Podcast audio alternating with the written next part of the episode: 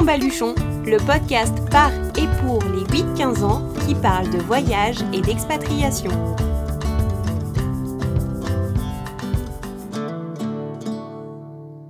Bonjour à toutes et à tous. Je suis heureuse de vous retrouver pour ce premier épisode du mois de mai. Nous rencontrons Emma, partie en tour du monde avec sa famille. Au cours de son périple, la petite famille a passé trois mois en Nouvelle-Calédonie l'occasion de découvrir les différentes îles de cet archipel. Entre culture, rencontres et gastronomie typique, Emma nous décrit le petit paradis que représente la Nouvelle-Calédonie. Pourtant, la réalité n'est pas toute lisse et Emma nous parlera à la fois du lien avec la France et d'un problème de société qui touche malheureusement de trop nombreuses personnes encore aujourd'hui. Je vous souhaite une très bonne écoute. Prends ton baluchon et ton maillot de bain, nous partons pour les plages de Nouvelle-Calédonie. Bonjour Emma, je suis ravie de te recevoir enfin dans Prends ton baluchon, car je vais préciser que c'est toi qui m'as contacté pour partager ton histoire, donc je suis vraiment ravie. Je vais d'abord te laisser te présenter, nous dire qui tu es, ce que tu fais, ton âge, toutes ces petites choses qu'on aime bien savoir quand on écoute Prends ton baluchon. Alors, bonjour, moi je m'appelle Emma, j'ai 14 ans et on est parti, deux ans en tour du monde avec ma famille. Donc on est parti le 20 août 2018. Donc je suis partie avec mes parents et avec ma petite sœur de 10 ans. C'était un rêve de ma maman depuis que j'ai 8 mois. Donc on a persisté au début, mon papa n'était pas très d'accord, enfin il avait un peu peur de tout ça et puis au fur et à mesure des années, tous les ans on partait, souvent en Espagne donc pendant une ou deux semaines. Donc déjà, il avait l'habitude du voyage, mais au fur et à mesure, maman a réussi à le, à le faire dire oui. Donc on est parti le 20 août 2018 et nous sommes revenus le 7 mai 2020 à cause du Covid, sinon on aurait dû rentrer en août 2020. Aujourd'hui, on va parler de la Nouvelle-Calédonie parce que je crois que c'est un vrai coup de cœur pour toi et que tu as passé du temps dans ce sur cette île, puisqu'on puisqu'on va pas vraiment parler d'un pays, tu vas nous raconter pourquoi. Donc, pour commencer, est-ce que tu peux nous dire où est-ce que ça se trouve, la Nouvelle-Calédonie? Alors, la Nouvelle-Calédonie, c'est en Océanie. Ça se situe à l'est de l'Australie et au nord de la Nouvelle-Zélande. D'accord. Et tu es resté combien de temps sur place? Alors, on est resté là-bas trois mois, du 5 juin, au... du 5 juin 2019 au 31 août 2019. C'est super ça de passer trois mois sur place. Qu'est-ce que tu as fait pendant tout ce temps? Alors, on est arrivé donc le 5 juin. Au tout début, on est resté un petit peu à Nouméa. On a ensuite visité la côte ouest pendant à peu près une petite dizaine de jours. Et puis après, on est allé pendant cinq semaines au gîte du Tour du Monde. Donc, c'est un gîte un peu au nord de Nouméa. Donc, bah, ça portait très bien son nom. Hein. On était très, très ravis d'être là-bas. Et puis, dans ce gîte, on a également rencontré une, autre famille qui faisait un, voyage. Alors, eux, c'était pas vraiment un tour du monde, c'était plutôt. bah, ils avaient décidé de partir pendant. Ils sont restés cinq semaines au total, mais en Nouvelle-Calédonie. Ça faisait bizarre et c'était quand même très cool d'être avec des Français, surtout qu'ils avaient des enfants de notre âge, donc c'était très cool. Ensuite, on est allé sur les îles donc les trois îles Loyauté et sur l'île des Pins. Donc on a d'abord fait Lifou pendant une semaine. On a vu donc la plage de l'Uengoni, c'est une super belle plage, elle est vraiment sublime. On y a également rencontré Marie-Claire. Donc c'est une, une canaque de là-bas, mais elle était adorable. Enfin, elle nous a invités à dormir dans sa case. Donc les cases, c'est un peu comme des... C'est leur maison, mais c'est en forme de yourte, on va dire, mais en plus solide. On y a également goûté le bounia chez Marie-Claire. Donc, c'est une spécialité de là-bas. Et nous, en échange, on a mangé, euh, enfin, on leur a fait des crêpes parce que bah, on est breton, donc euh, on a voulu leur faire goûter notre spécialité. En allant à Lifou, on a rencontré un autre Kanak, donc euh, Étienne, qui était adorable. Comme dans le Betty donc c'est le bateau qu'on doit prendre pour aller sur les îles. On peut également y aller en avion, mais on n'aime pas trop trop prendre l'avion.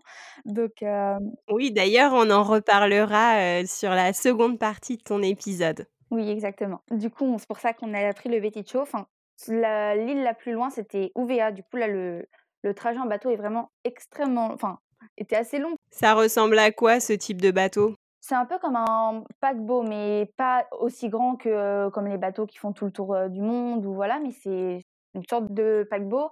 Il a deux ou trois étages, je ne sais plus. Enfin, c'est assez gros quand même. D'accord. Du coup, en allant à Lifou, on a rencontré donc Étienne qui était adorable, il a parlé avec nous. Enfin, au tout début, en fait, les bateaux qu'on prend, ils sont entre 5 et 6 heures du matin pour aller sur les îles. Donc on se levait, pour aller sur les quatre îles, on se levait vers 4h30, quelque chose comme ça.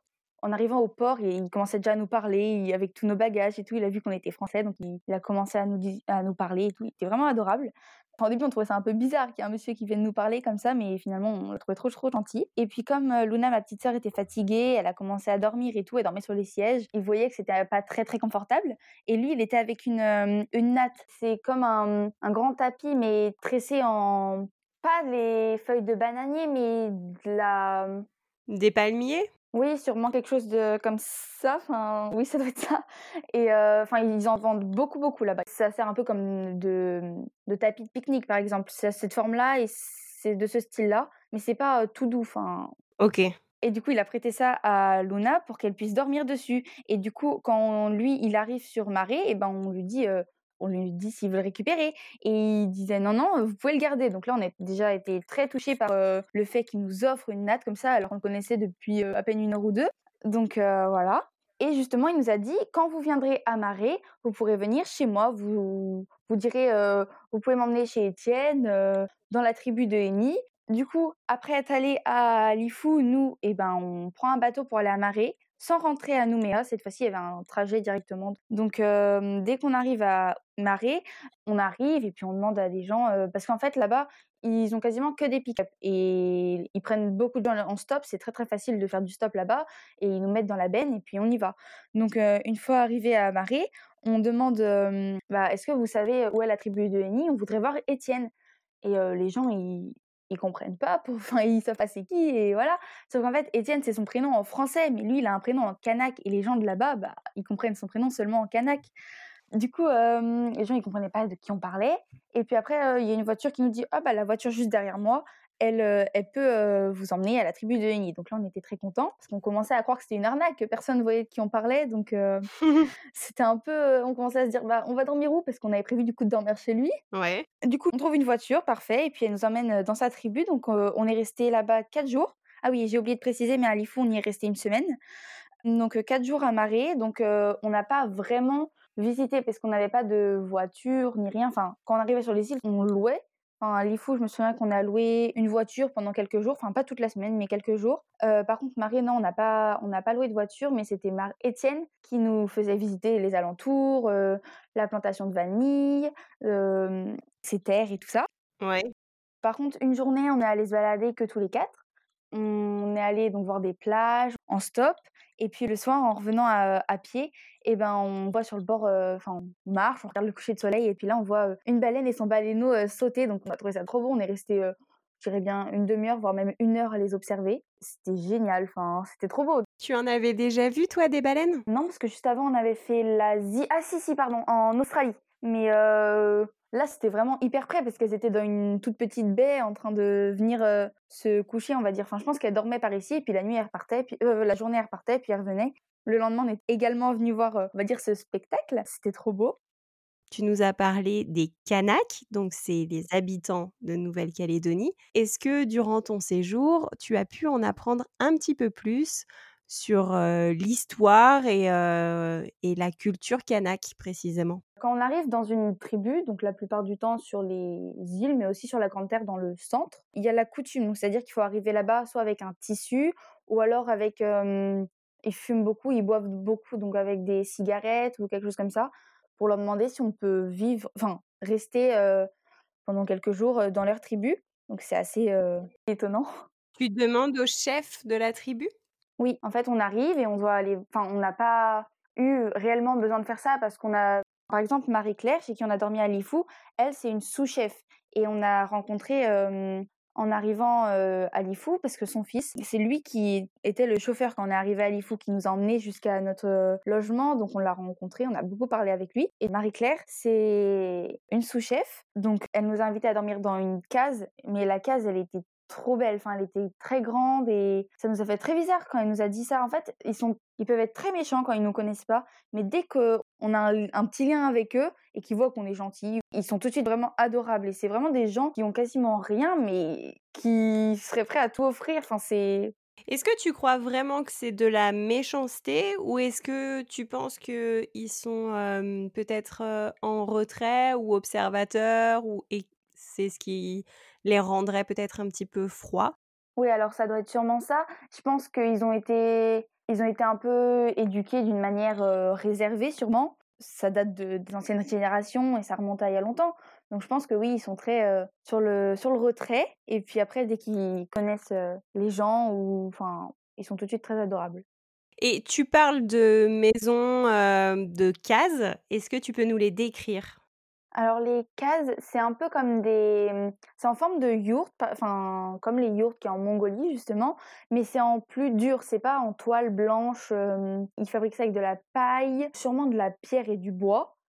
Dans un parc qu'on avait visité dans le sud de la Nouvelle-Calédonie, dans le sud de la Grande Terre, on avait vu, je me souviens, une vidéo, qui montrait comment ils fabriquaient des cases et ça a l'air hyper compliqué, c'est hyper physique, je pense. Avant d'aller un tout petit peu plus loin, on a bien compris dans ce que tu nous expliques que, heu, la Nouvelle-Calédonie, c'est un archipel, c'est un ensemble d'îles. Si tu devais le décrire aujourd'hui, expliquer à quelqu'un qui ne connaît pas la Nouvelle-Calédonie à quoi ça ressemble, qu'est-ce que tu nous dirais sur les paysages, la végétation? Beaucoup de plages déjà sur les îles et au niveau de Nouméa, comme l'île est très, on va dire enfin là je parle de la Grande Terre est très fine, il y a, malgré tout beaucoup de plages, que ce soit au nord, au sud, ou sur les côtés est et ouest. Sinon c'est assez vert mine de rien sur le à l'intérieur de la terre et puis sur les îles, c'est oui, beaucoup de paysages, la plage de Lengoni, c'est vraiment un paysage paradisiaque. Enfin, l'eau, elle est d'un bleu, hyper clair, on voit par transparence. La plage, enfin, le sable, il est tellement beau. Enfin, la plage, puis il y a quasiment personne, donc c'est vraiment, assez paradisiaque sur sur les îles. Et puis après, bah, sur la Grande Terre, oui, c'est surtout, très urbanisé. Enfin, par contre, il y a pas de grands immeubles comme les grandes villes comme, Paris ou c'est assez petit, quoi. La seule grande ville en sur tout, heu, la Nouvelle-Calédonie, c'est Nouméa. OK et ils parlent quelle langue? Bah, ils parlent français. Alors, il y a les tribus, continuent à parler kanak, mais en tout cas, c'est français et il y a beaucoup aussi d'expats là-bas, de Français qui sont partis travailler en Nouvelle-Calédonie. Justement, tu en parles, je trouve que c'est hyper important. Est-ce que tu sais, est-ce que tu peux nous expliquer quel est le lien entre la Nouvelle-Calédonie et la France? La Nouvelle-Calédonie, c'est une collectivité d'outre-mer avec un statut particulier de large autonomie, aussi appelée collectivité. Donc c'est pas vraiment comme les autres. Les autres, c'est plutôt des des ou des COM, donc des départements et régions d'outre-mer ou des collectivités d'outre-mer. Mais la Nouvelle-Calédonie, c'est le seul, hem, on va dire territoire rattaché à la France qui est un peu différent. D'accord et est-ce que toi, sur place, tu as eu l'impression d'être en France? Alors non, pas du tout, parce que c'est vraiment à part le fait qu'ils parlent français, il y a pas trop de choses qui sont rattachées. C'est quand même, heu, assez différent. Et est-ce que tu connais la nature des relations entre, heu, la Calédonie et la France? Heu, non, pas tellement, non.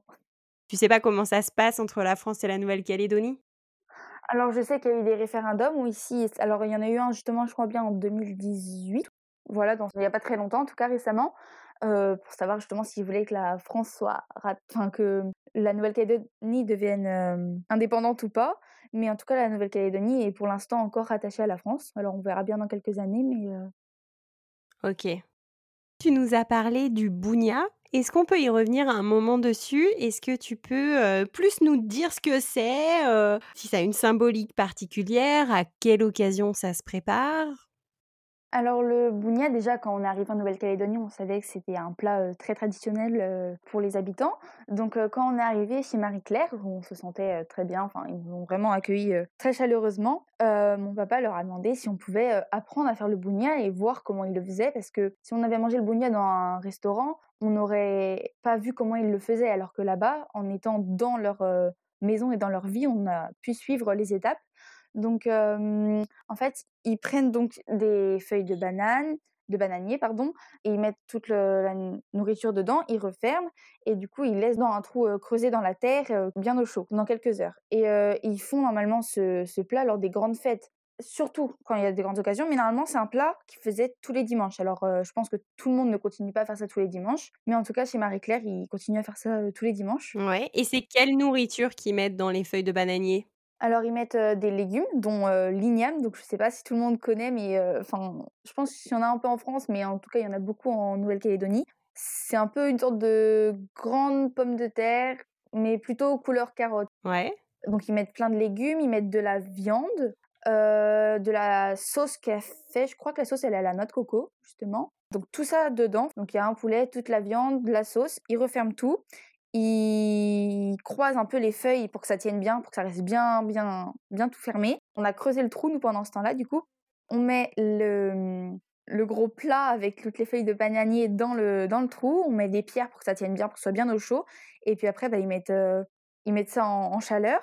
Et, euh, et, puis on laisse pendant quelques heures. Après, bon, ils savent à peu près combien de temps faut laisser, mais on peut pas vérifier et dire ah bah non c'est pas assez cuit. Donc c'est toujours un peu, on sait pas comme dans un four où on a juste à ouvrir la porte et à regarder est-ce que c'est bien cuit ou pas? Là, il faut bien laisser tant de temps, parce que sinon, on ne peut pas vérifier et remettre. D'accord. Au tout début du repas, enfin, je me souviens, chez donc Marie-Claire, ils ont fait une prière au tout début en, mangeant, en mangeant le bougna. Donc, je ne sais pas s'ils font ça à tous les repas ou que quand ils mangent le bougna, mais en tout cas, chez Étienne à Marais, à chaque début du repas, ils faisaient une prière. donc, nous, bah, on ne connaissait pas les paroles, mais en tout cas, on, on faisait aussi, enfin, on fermait les yeux et on mettait les mains en, signe de prière pour, euh, bah, pour respecter ça. Et voilà. Et qu'est-ce qui t'a le plus marqué en Nouvelle-Calédonie? Alors, les paysages, déjà, enfin, les plages et tout ce côté hyper naturel. Et puis aussi le fait que les, les Kanaks, ils soient hyper euh, proche de nous et adorable avec nous. Et maman, elle a encore un lien avec Marie-Claire. Marie-Claire, pendant qu'on était là-bas, elle s'est créé un compte Facebook pour regarder le lien avec maman. Et du coup, des fois, elle envoie des messages à maman, on discute et tout. Et c'est vraiment ce fait qu'ils soient hyper proches de nous alors qu'on se connaît à peine. Ça t'a marqué, ça, ces rencontres? Oui, et bah là je m'en souviens tellement de Marie-Claire et d'Étienne, c'est vraiment, enfin il y en a plein d'autres gens qu'on a rencontrés, mais c'est vraiment des gens qu'on se souvient, enfin il n'y a pas beaucoup d'autres gens pendant tout le voyage que je m'en souviens autant. Là, vraiment, ces deux-là, c'est. D'accord. Et à l'inverse, est-ce que tu as remarqué des choses qui t'ont surprise ou qui t'ont déçue? Sur la Grande Terre. On était en train de bah, prendre la voiture pour aller se balader. Et donc, il y avait deux tables de pique-nique sur le côté. C'est un peu comme une aire. Du coup, on s'arrête sur la première table, on mange. Luna et moi, on s'est assises à côté. On était en direction de la table qui était derrière. Donc il y avait personne à cette table et au bout de quelques minutes, à la moitié du repas, il y a une voiture qui arrive, il se gare et le monsieur était côté du bord, donc il fait sortir sa femme, il met sa femme côté caché, pas côté de la route, et donc sa femme était assise à l'avant et il prend un bâton et il la frappe dans la voiture avec un bâton. Et ça nous a mais choqué qu'il la, frappe comme ça au bord d'une aire d'autoroute. C'est ouais, c'est vraiment ce côté maltraitance des femmes. Tous ne sont pas comme ça, mais qui a encore ça, c'est hyper décevant.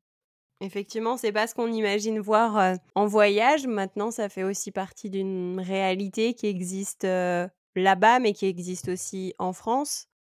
Oui, je sais que ça existe encore, mais voir ça comme ça, aussi violemment sur une bord, enfin sur une route, au bord d'une route comme ça, ça m'a, ça m'a choqué.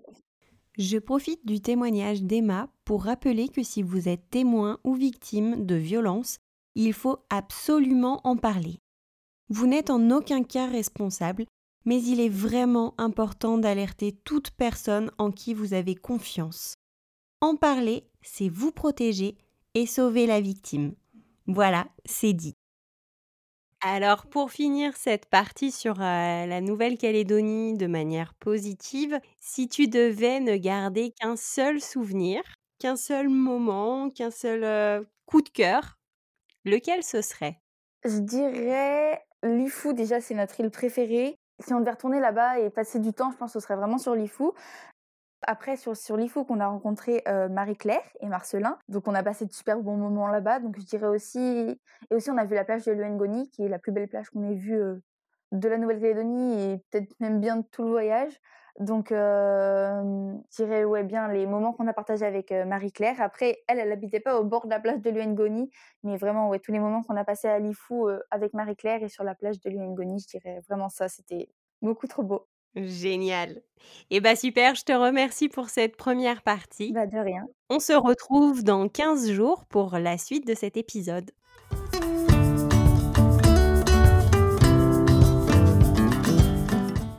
Voilà un témoignage coloré, plein d'enthousiasme et de spontanéité.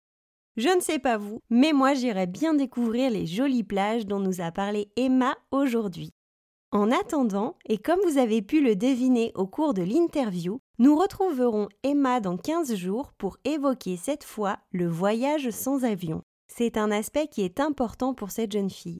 Elle nous racontera tous les moyens de transport qu'elle a pu prendre durant son tour du monde, et autant vous dire que la liste est longue. D'ici là, je compte sur vous pour partager au maximum cet épisode et le noter sur Apple Podcast, puis laisser un petit commentaire pour Emma sur les réseaux sociaux. Vous pouvez bien sûr écouter cet épisode et tous les autres sur le site prendtonbaluchon.fr, toutes les plateformes de podcast et sur la web radio Allô la planète. Aussi, vous pouvez vous inscrire à la newsletter pour ne rien rater des actus du podcast. À très vite!